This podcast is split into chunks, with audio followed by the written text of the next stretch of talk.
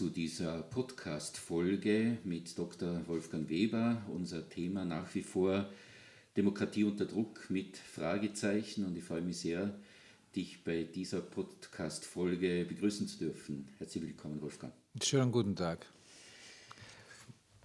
Wir starten gleich mit einer ziemlich intensiven Fragestellung, die aber ins Historische reicht. Der US-amerikanische Intellektuelle und Berater des damaligen US-Präsidenten Francis Fukuyama hat in den 90er Jahren das Ende der Geschichte proklamiert.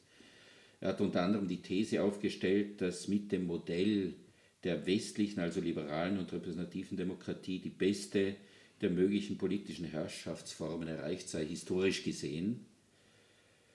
Er hat diese These inzwischen stark relativiert. Müsste man heute daher nicht eher von einem Ende des Siegeszugs liberaldemokratischer Systeme ausgehen? Wie stark ist denn die Demokratie unter Druck geraten? Ja, sehr spannend. Also wenn wir es uns historisch betrachten, wenn wir da ein bisschen ausholen würden, dann wäre die Antwort auf Francis Fukuyama, das war zu erwarten. Das ist so eine Position, die die weiße Elite über Jahrzehnte etwa in den USA vertreten hat, auch wenn Fukuyama angesichts seines Namens natürlich, sein Großvater wanderte zu in die USA, der ist aber die dritte Generation von Einwanderungen, ist sehr gut sozialisiert worden. Und wenn wir es uns gesamtgesellschaftlich und historisch betrachten, dann macht seine These schon Sinn, weil Francis Fukuyama und etwa George Bush Senior, sein, der, dieser 41. Präsident, die eint etwas. Und was sie eint, ist, dass sie Teil dieses neokonservativen Lagers sind, dies, das sich unter anderem dadurch auszeichnet, dass sie philosophiegeschichtlich gesprochen eine sehr idealistische Welthaltung hat. Also die erklärt die Welt durch den Idealismus. Und wenn ich daran glaube, dass der Weltgeist oder dass unser Sein hier durch Ideen geprägt und, und quasi auch normiert wird, dann macht es natürlich Sinn, wenn ich einen Anfang und ein Ende definiere, weil dann ist am Anfang die Idee und am Ende die Idee. Oder andere idealistische Philosophen haben es dann auch als, als Weltgeist, als Monaden bezeichnet, ja. Und alles geht in diesen Schoß zurück, aus dem es entspringt. Vor diesem Hintergrund ist diese Position von Francis Fukuyama Anfang der 90er Jahre als Reaktion auf den Niedergang respektive sogar den Zusammenbruch des, der realsozialistischen Staaten vollkommen schlüssig und in sich klar. Einer objektiven Überprüfung hält diese These natürlich nicht stand. Ja. Die Geschichte endet nicht. Sie endet erst dann, wenn die Menschen enden, weil es die Menschen sind, die Geschichte schreiben. Und zwar wirklich im doppelten Sinne. Sie schreiben Geschichte, indem sie, indem es in Worte fassen, quasi, also mein Beruf. Sie schreiben aber auch Geschichte als Akteure, als Akteurinnen. Und solange es Menschen gibt, wird es Geschichte geben. Und aus dieser Position betrachtet ist das natürlich ein Humbug, was Francis Fukuyama in seinem Aufsatz zu Beginn der 90er Jahre oder Ende der 80er Jahre hat er es erstmal auch publiziert, hier vertreten hat. Ja. Es war aber interessant, es, war, es gab so eine innovative Kraft und wenn wir diesen Gedanken weiterführen, was du ja auch machst, dann würde das ja auch heißen, ist jetzt diese liberale Demokratie unter Druck oder ist sie gar am Ende? Und da wäre mein Befund vor dem Hintergrund der menschlichen Vergangenheit, das liberal-demokratische System ist selbstredend nicht am Ende. Es ist dann am Ende, wenn es keine Demokratinnen und Demokraten gibt. Und noch ist es so, dass wir ausreichend Menschen haben, die diesen Auftrag, äh, demokratisch zu wirken, demokratisch zu agieren, demokratische Strukturen zu bauen haben, auch ernst nehmen und ihn tatsächlich ausüben. Vor diesem Hintergrund ist also dieses liberaldemokratische System nicht am Ende, aber es steht in einem Wettbewerb. Es steht in einem Wettbewerb mit vielen anderen Systemen, die sich hier anbieten. Und das war aber auch historisch betrachtet äh, immer schon so. Die, die, Demokratie als solche ist nicht nur im alten Athen unter Druck gestanden, auch die Spartaner haben sich damals als Demokratie verstanden. Und in den vergangenen 100 Jahren hatten wir auch unterschiedliche Modelle von Demokratien. Wir hatten dieses parlamentarische, liberale System nach Fukuyama. Wir hatten ein, ein Demokratiemodell, das ein sozialistisches Modell ist. Und die haben zu unterschiedlichen Zeiten unterschiedliche Konjunkturen erlebt. Das sozialistische Demokratiemodell etwa Das hat vor 100 Jahren am Ende des Ersten Weltkrieges, als diese Monarchien insbesondere in Mitteleuropa zusammenbrachen, eine Hochkonjunktur erlebt. Da gab es sogar in einem sehr kleinen Städtchen wie Lindau hier an der österreichisch-deutschen Grenze eine Räterepublik. Da haben sich Arbeiter, Arbeiterinnen, Bauern, Bäuerinnen und Soldaten, Soldatinnen die Macht geholt und die Macht auch ausgeübt. Das war dieses Rätemodell. Hat bis Anfang der 20er Jahre an unterschiedlichsten Flecken in Europa, teilweise auch außerhalb von Europa Konjunktur gehabt, wurde dann aber militärisch besiegt von der Reaktion von den konservativen Kräften. Ja. Damit ist das Modell gestorben, mit einer einzigen Ausnahme, nämlich in Russland. Im revolutionären Russland macht Lenin nichts anderes als eine Räterepublik und die hält tatsächlich bis 1989 an. Und dann ist die zu Ende und deswegen sagt Fukuyama, die Geschichte ist zu Ende. Und was zu Ende war in diesem Fall 1989, 91 war das Ende des Wettbewerbs zwischen diesem materialistischen Rätemodell einer Demokratie und dem idealistischen Modell dieser liberalen Demokratie. Das war tatsächlich zu Ende. Wenn wir jetzt von dieser Flughöhe, sagen wir mal, auch im globalen Maßstab oder im geschichtlichen Maßstab äh, zurückkehren auf den Mikrokosmos der lokalen regionalen Entscheidungsfindung mit demokratischen Mitteln. Da gibt es ja auch einen Bezug zur Globalisierung. Es gibt globale Wirkmächte, die wirtschaftliche Globalisierung, äh, Klimaentwicklung, Gesundheits-, Energiekrisen bis Pandemien, Blackout-Drohungen, Überschuldungen der Staatskassen bei gleichzeitiger Machtkonzentration von Konzernen. Da stellt sich dann schon die Frage, was Gemeinden und Regionen überhaupt noch entscheiden können ermöglichen diese sogenannten Sachzwänge, die auch auf der globalen Ebene hier entstanden sind oder immer schon da waren, überhaupt noch demokratischen Entscheidungsspielraum im Sinne vom äh, Subsidiaritätsprinzip? Ich meine ja, ein großes Ja mit, mit großen Buchstaben auch ja. Selbstverständlich hat dieses Modell der Subsidiarität meines Erachtens in den von dir genannten Krisen sogar noch, noch mehr Rechtfertigung, als es ohnehin schon hat. Weil gerade etwa die, die von dir angesprochene Gesundheitskrise der vergangenen zwei Jahre, dieses, dieses Covid-19-Corona-Thema, ja, ja sehr deutlich gezeigt hat, wie wichtig auch in einem demokratischen System für eine erfolgreiche Pandemiebekämpfung diese unteren Ebenen der Kommunen aber auch der, der Provinzlandtage, der Provinzparlamente sind. Ich habe zu Beginn dieses, dieser sogenannten Corona-Krise, als, als, als der erste Lockdown war, eine Studie, ein Non-Paper an die politisch Verantwortlichen übergeben, wo ich vor dem Hintergrund einer anderen Pandemie, die vor 100 Jahren tatsächlich auf der Welt gewütet hat und ein Drittel der Weltbevölkerung infizierte und bis zu jeder Fünfte daran gestorben ist, vor dem Hintergrund dieser historischen Erfahrung aufgezeigt, was denn erfolgreiches Pandemie-Management wäre. Und da zeigt sich historisch betrachtet auch, dass tatsächlich Subsidiarität der Schlüssel ist, um Krisen zu bewältigen. Am Beispiel dieser Gesundheitskrise war es eben so, dass wir auch vor 100 Jahren neben der gesundheitlichen Krise auch eine ökonomische hatten. Ganze Systeme brachen auseinander, Monarchien verschwanden, Republiken entstanden und es wütete ein Virus. Was haben die Menschen damals gemacht? Die haben Entscheidungen, die das Seuchenmanagement betroffen haben, von der Zentrale, von der obersten Ebene weggenommen und nach unten dorthin gegeben, wo die Entscheidungen fallen müssen. Und das sind tatsächlich die Gemeinden im weiteren Sinne die Bezirke, wenn es Verwaltungsbezirke gibt, und im äußersten Falle die Landesebene. Also in Österreich wäre es die Ebene der Länder gewesen.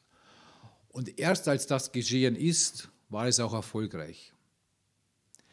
100 Jahre später wurde tatsächlich dieser Sachzwang auch ins Feld geführt gegen diese historische Erfahrung und gesagt, nein, nein, Corona ist ganz anders, die Welt ist ganz anders, nichts. Es hat ein Jahr gedauert und dann waren wir genau dort, wo ich prognostiziert habe, dass wir hingehen müssen, wenn wir ein erfolgreiches äh, Krisenmanagement im Bereich der Gesundheit machen wollen. Dann wurde nach unten verlagert, Verantwortung nach unten verlagert. Das Impfmanagement wurde regionalisiert. Als ein Beispiel. weil es tatsächlich dort geschehen, dort entschieden werden muss, wer wann wie geimpft wird, wo die Menschen sind. Es wurde diese, diese Politik der Absperrung von bestimmten Gebieten, der Seuchenkontrolle, ja, wo ganze Talschaften, hier war es etwa der Bregenzer Wald, über mehrere Tage bis zu, bis zu zwei Wochen abgesperrt wurden, wurde auch regionalisiert auf diese Bezirksebene und dann war es erfolgreich. Das heißt, dieses Modell, trotz aller dieser großen globalen Krisen, ja, ist das Modell der Subsidiarität immer noch ein, ein Schlüsselelement in der Bekämpfung solcher globalen Krisen, was sich oberflächlich betrachtet widersprechen würde. Tatsächlich ist es aber so, jede Krise, die auch global ist, muss auf der Ebene bekämpft werden, wo die Menschen zueinander finden und zueinander Kontakt haben. Und in der Regel sind das die Gemeinden, die Kommunen und dorthin gehört es. Und deswegen sind Sachzwänge keine Ausrede, sondern Sachzwänge sind eine Schutzbehauptung. Es muss regional und lokal muss agiert werden. Aber was, wenn man durch mehr Wissen zum Schluss kommt, dass es eben nicht einmal mehr theoretisch sozusagen Spielräume für innovative, sagen wir mal wirksame Kurswechsel, Strategien, Maßnahmen gäbe aufgrund der Vernetzung des Vernetzungsgrades äh, weltweit und anderer Phänomene, die doch neu sind. Also müssten hier dann nicht lokale, regionale Strukturen eher abgebaut werden und übergeordnete gestärkt werden, Stichwort auch Klimakrise? Nein, weil wenn wir tatsächlich zu dem Schluss kommen würden, dass es an Innovationskraft fällt, auf diesen, wenn wir es hierarchisch denken, unteren Ebenen, der kommunalen oder regionalen Entscheidungen. Wenn es tatsächlich so wäre, dass wir diesen Schluss ziehen müssen, dann ist das Modell der liberalen Demokratie schon zu Ende. Wenn wir bestimmte Ebenen der Entscheidungsfindung, der Partizipation, der Teilhabe und der Teilnahme am gesellschaftlichen Ganzen ausblenden, schwächen, herausnehmen, dann sprechen wir nicht mehr über das demokratische Modell, das Österreich oder auch die westliche Welt, Nordamerika, Westeuropa, reich gemacht hat. Weil es eine Grundvoraussetzung für die demokratische Teilhabe und Teilnahme ist, dass alle möglichen Ebenen in einem, in einem Gesamtstaat, in einem Staat, in einem Gemeinschaftswesen in solche Entscheidungen eingebunden werden.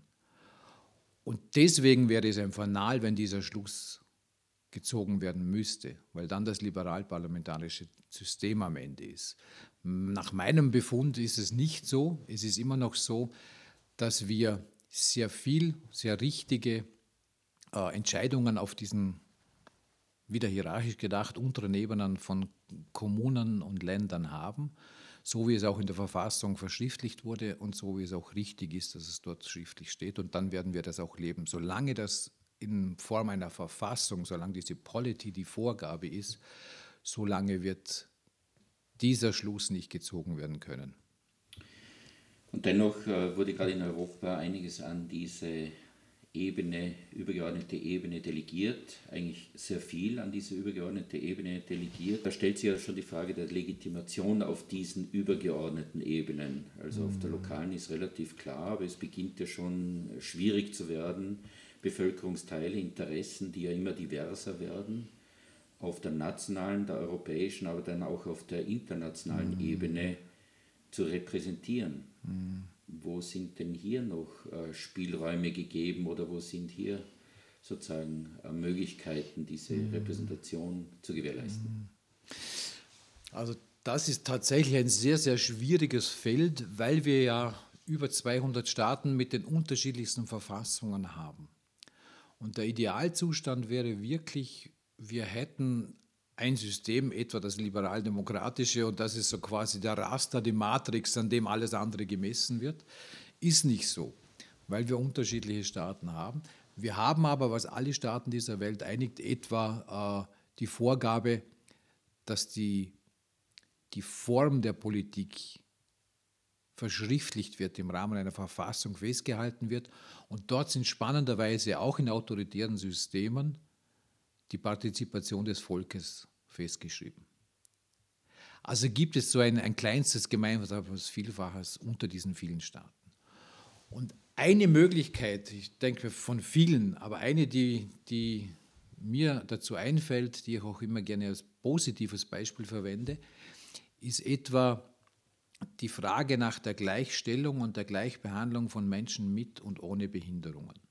Und da ist die Weltengemeinschaft, die Staatengemeinschaft den Weg gegangen, äh, dass sie 2008 war das, einen Vertrag geschlossen hat. So ähnlich wie sie zuvor dieses Vertragspaket der Menschenrechte gemacht hat, 48 und 66, so hat sie 2008 eine UN-Konvention, einen international geltenden Vertrag gemacht, den alle Staaten, die das ratifizieren, auch berücksichtigen müssen in ihrer nationalen oder auch übernationalen Gericht, Gesetzgebung etwa, wo Menschen mit und ohne Behinderungen gleichgestellt werden.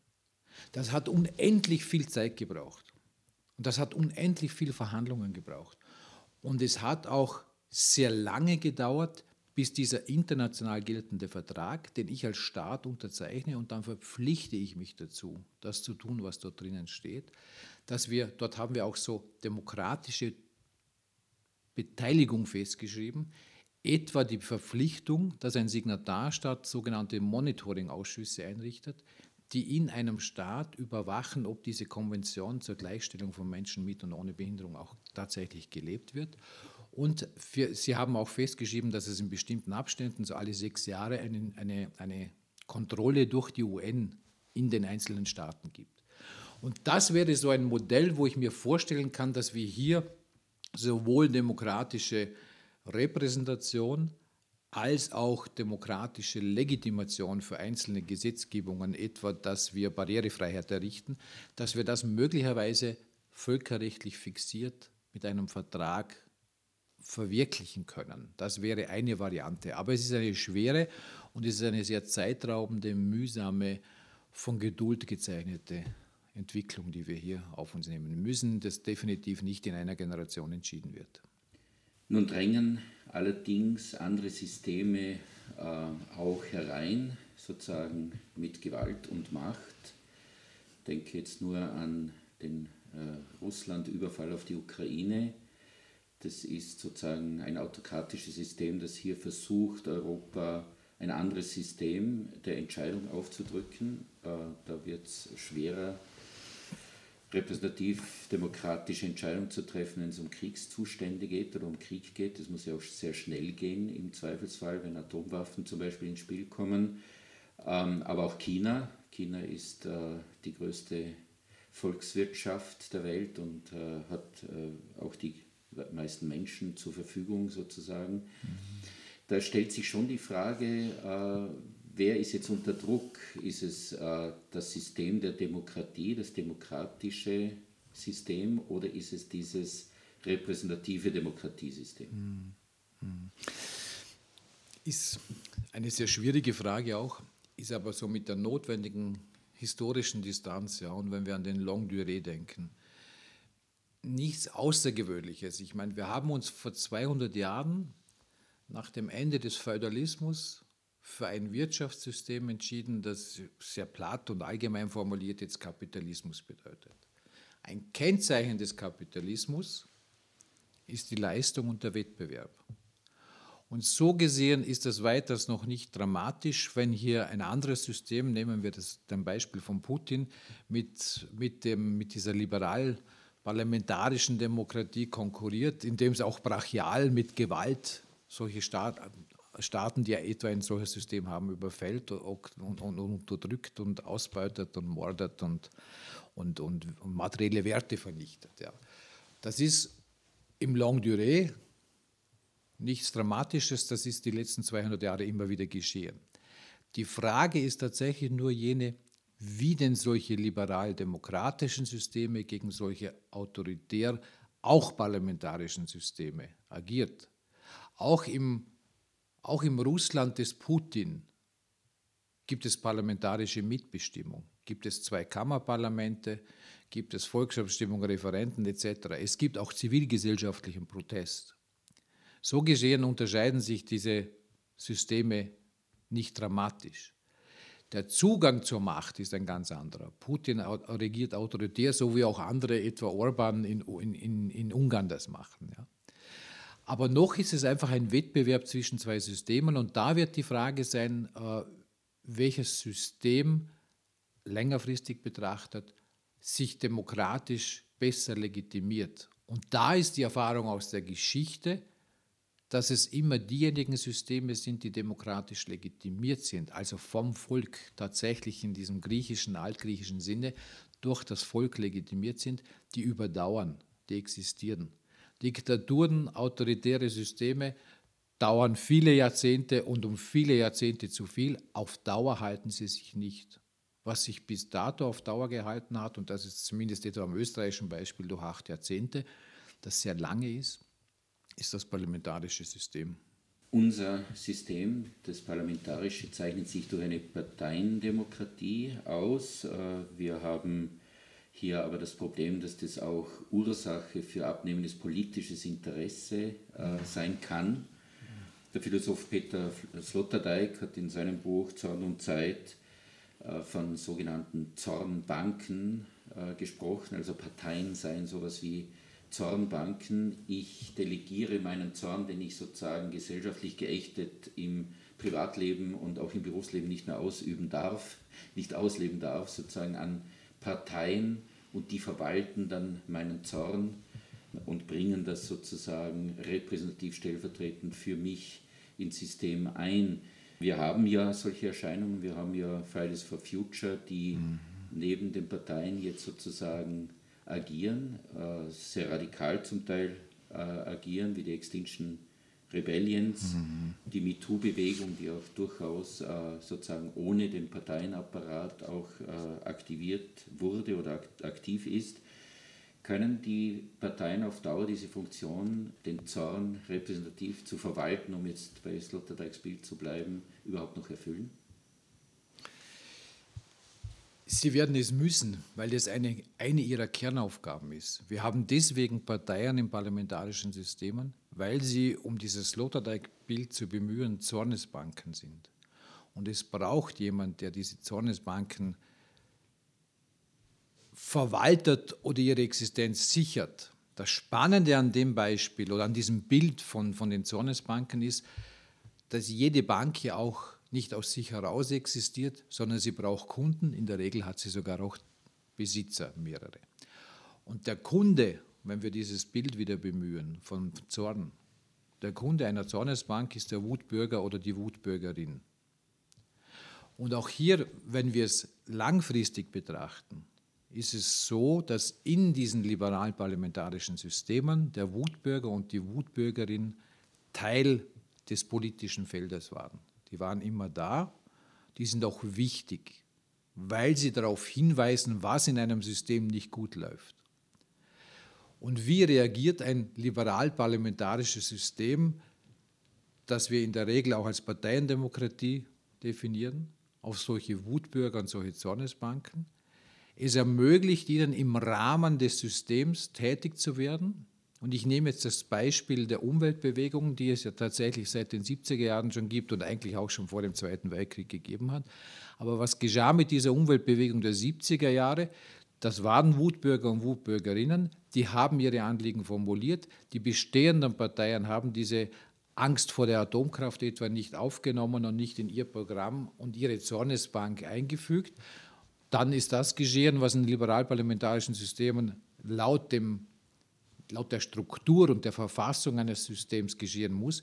Diese Umweltbewegung hat selbst eine Partei gegründet. Heute sitzen diese ehemaligen Umweltbewegten als grüne Parteien in Regierungen und treffen Entscheidungen, über die man auch diskutieren kann. Und das ist das Spannende auch und das hält dieses liberal-parlamentarische System aus. Selbstverständlich haben wir Wutbürgerinnen und Wutbürger, die sich an linken oder rechten Rändern organisieren und dort Stimmung gegen das System machen.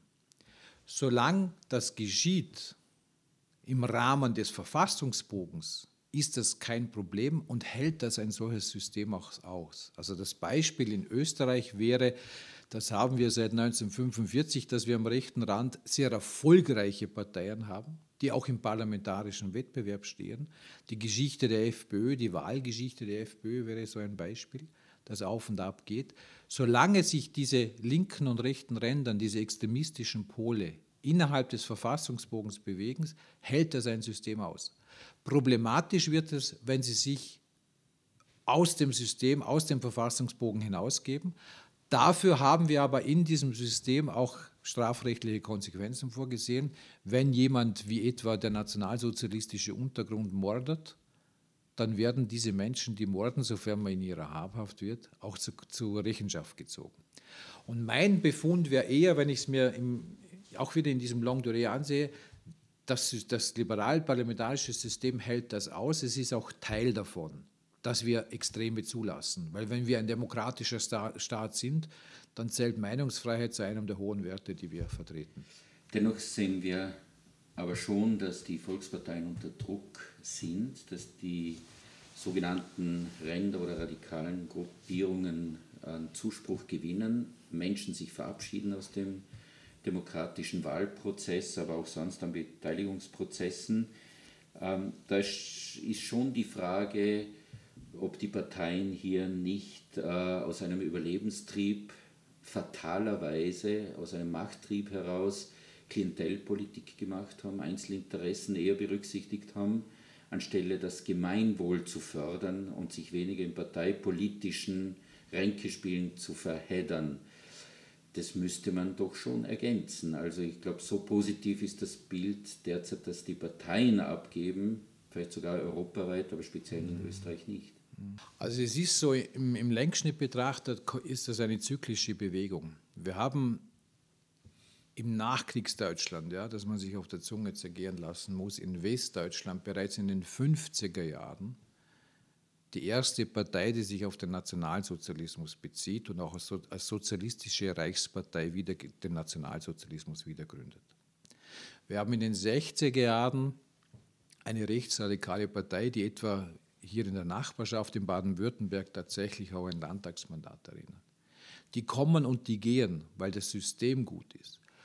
Also ist auch aktuell die Entwicklung, dass wir diese, extreme, diese extremen Positionen verstärken, für mich keine große Gefahr.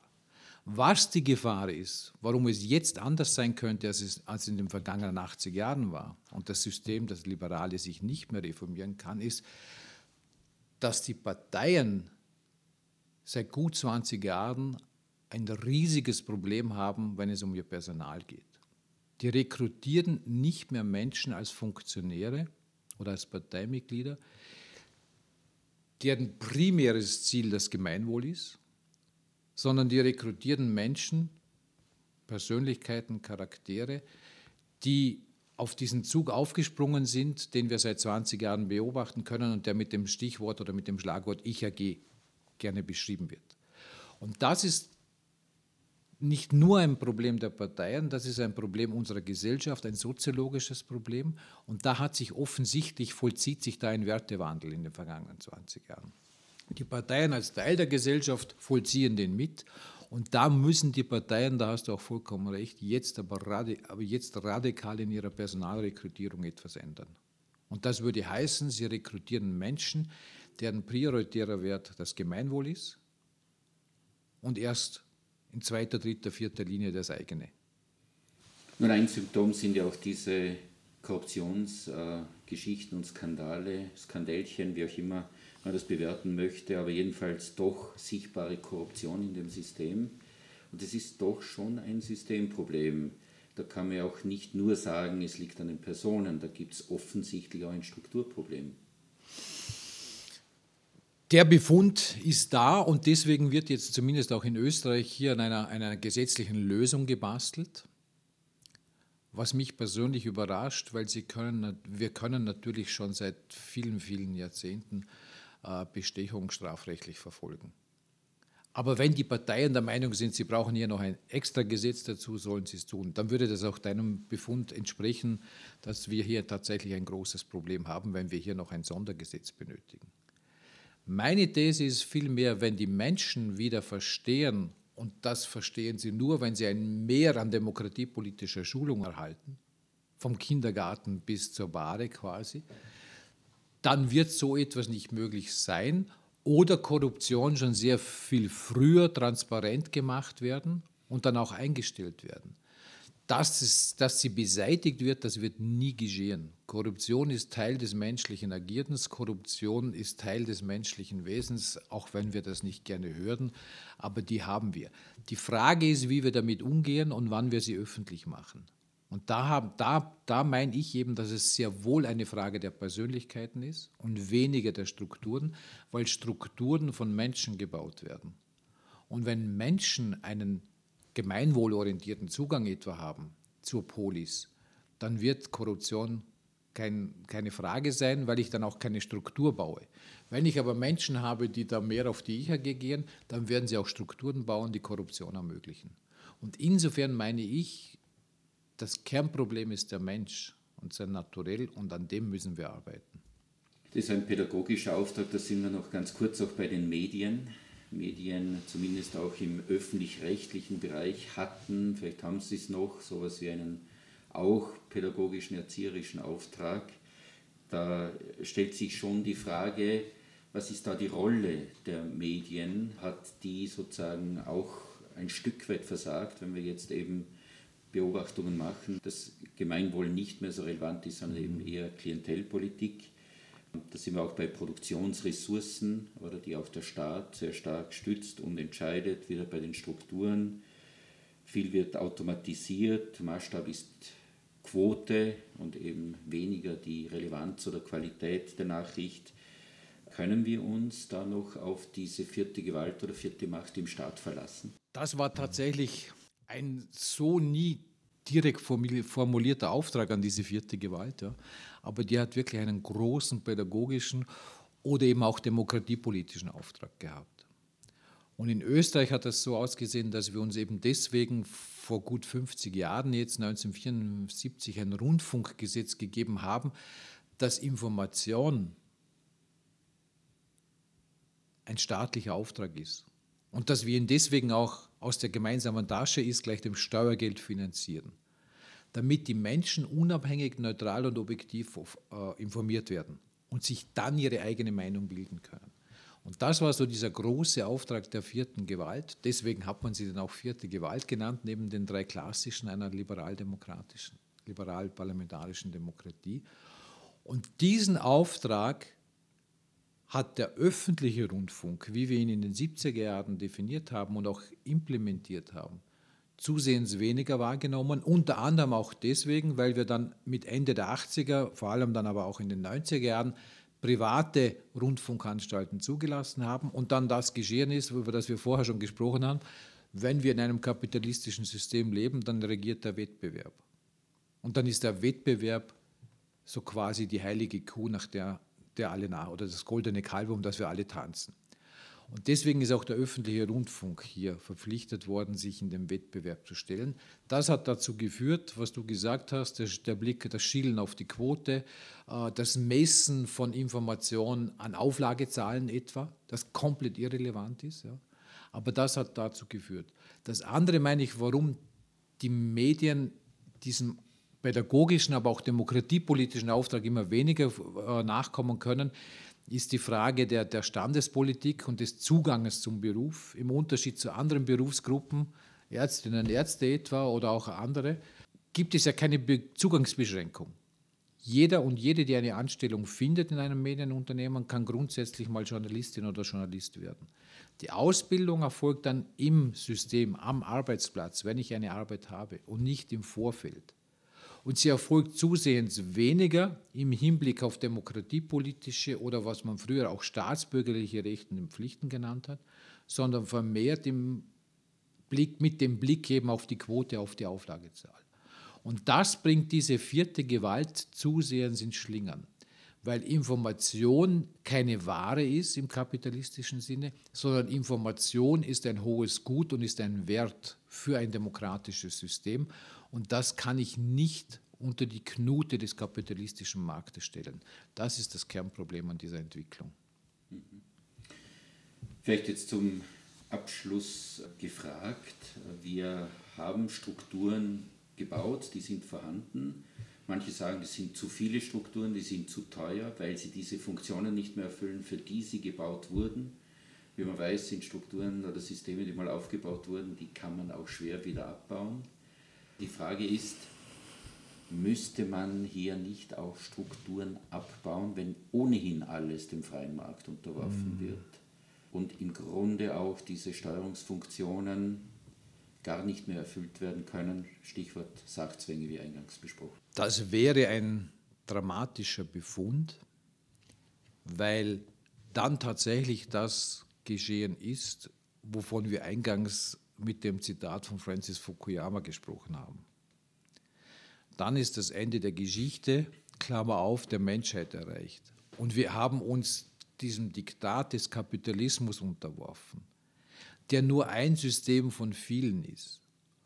Und was dieses liberal-parlamentarische System unterscheidet von anderen, ist ja genau das, dass wir viele Dinge zulassen, dass wir sicherlich auch Dinge finanzieren, über die manche sich auf den, auf, an den Kopf greifen und dass wir auch Ressourcen an Orten einsetzen, wo wir sie besser abziehen sollten.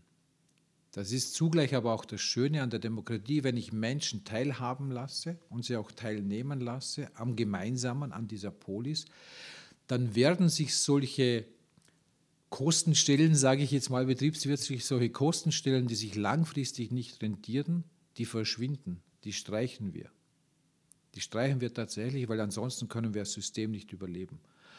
Und wir müssen uns ja vor Augen halten, Österreich ist deswegen unter den 20 reichsten Staaten dieser Welt, weil wir in den vergangenen 77 Jahren dieses System gebaut haben, das auch Leerlauf inkludiert, das an manchen Stellen auch Reformen braucht. Aber es hat uns reich und wohlhabend und vor allem auch, wenn wir jetzt an den Krieg denken, es hat uns auch Sicherheit gebracht.